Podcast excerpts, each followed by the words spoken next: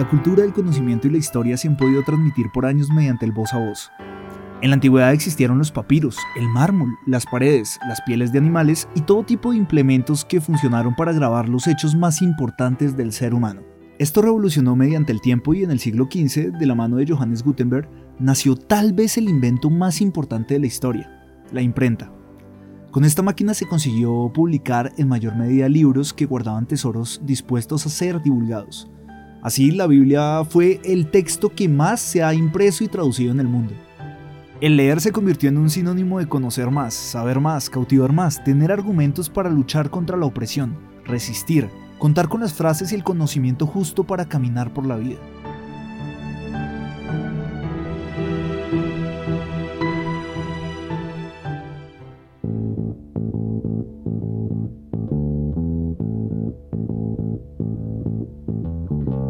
Por eso en Experiencias Biblored le preguntamos a varias personas qué es para ellas leer para la vida, teniendo en cuenta que así se llama el plan de lectura, escritura y oralidad de la Alcaldía de Bogotá y que nuestro pabellón en la Feria Internacional del Libro de la ciudad llevó el mismo nombre.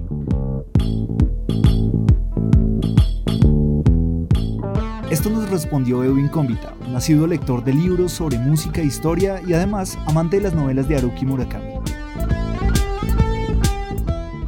Leer para la vida es redescubrir el mundo, es tener acceso a, lo que no nos cuentan, a lo que quizá tangiblemente es de difícil alcance, es permitirle a las personas poder tener una, un tiquete, una boleta hacia la imaginación, hacia nuevas experiencias, hacia el conocimiento, hacia la información, eh, incluso hacia los sueños, porque en realidad los libros también permiten soñar y, eso también es un, es un proceso adyacente a la, a la imaginación.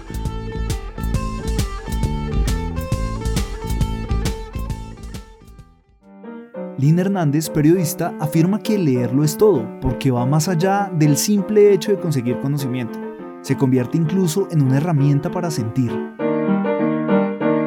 Leer es, poder salir de, de una zona de confort, poder abrir la cabeza, poder darle al cerebro nuevos escenarios para poder navegar, conocer, aprender, amar, odiar, sentir sobre todo. Darnos la oportunidad de centrarnos un momento con todos los sentidos enfocados en la imaginación y lo que nos puede dar un buen libro. Leer es darnos la oportunidad de crecer y, de crear. María Rodríguez, auditora, resalta que cada vez que uno toma un libro aprende algo nuevo.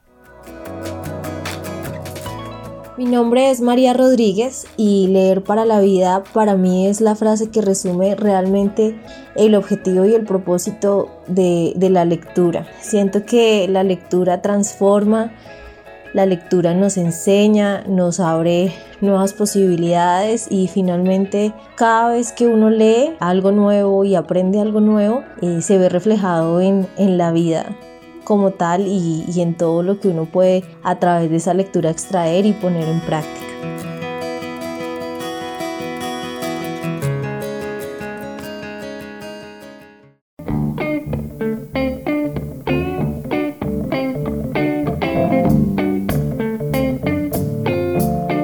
Comunicador Cristian Serrano hizo un análisis más filosófico sobre la relación entre leer y la vida. Es base de toda forma de encontrarse con el mundo y con la realidad, porque al leer se construye vida, al leer uno comprende realidades e inclusive uno puede imaginar otras posibilidades de mundo y asimismo otras posibilidades de vida. Por lo tanto, la vida va conectada a la lectura, porque es lo que nos permite pensarnos de diferentes formas e incluso repensarnos sobre nuestros propios errores o decisiones.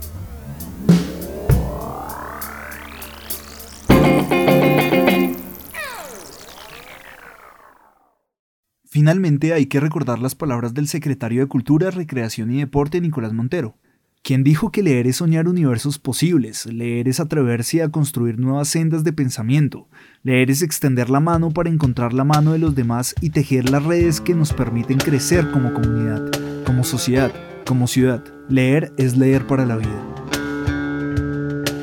Mi nombre es David Rocha y hago parte del equipo de divulgación y comunicaciones de BiblioRed. Hasta la próxima.